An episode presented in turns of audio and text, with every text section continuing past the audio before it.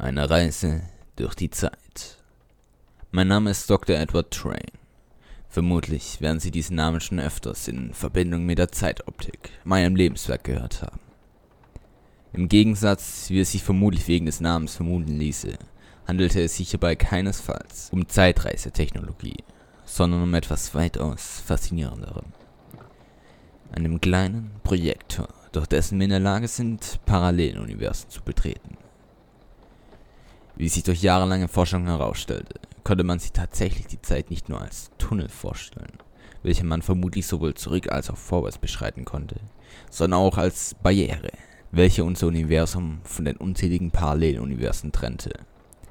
Eine prägnante Entdeckung, durch welche wir nun in der Lage waren, eine Technologie wie die Zeitoptik zu entwickeln. Ganze 20 Jahre forschten und experimentierten mein Assistent und ich an solch einer Technik waren am Verzweifeln und kurz davor abzubrechen, bis wir sie endlich finalisierten und sie kurzum Zeitoptik nannten. Ich erinnere mich gern an den besagten Tag zurück. Montag, den 21. Januar 1985.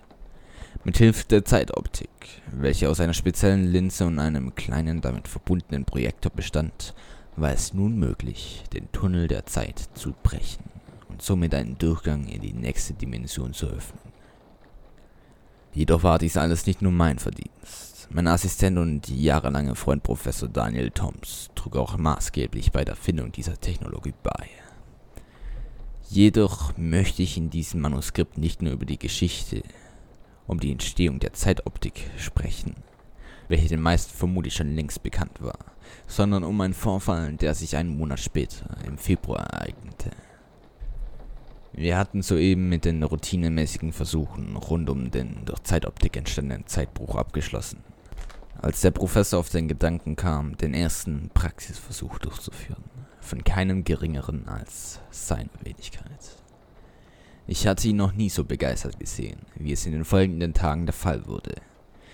Da es keine Einwände gab, stimmte ich der ganzen Sache zu und legte den Termin eines so denkwürdigen Moments auf den kommenden Samstag.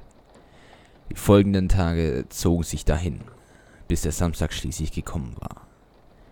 Wir bereiteten alles vor, schlossen den Projektor an das Stromnetz, um einem plötzlichen Batterieversagen vorzubeugen und erzeugten nun einen Zeitbruch.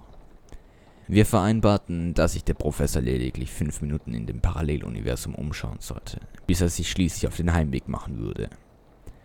Alles lief soweit nach Plan.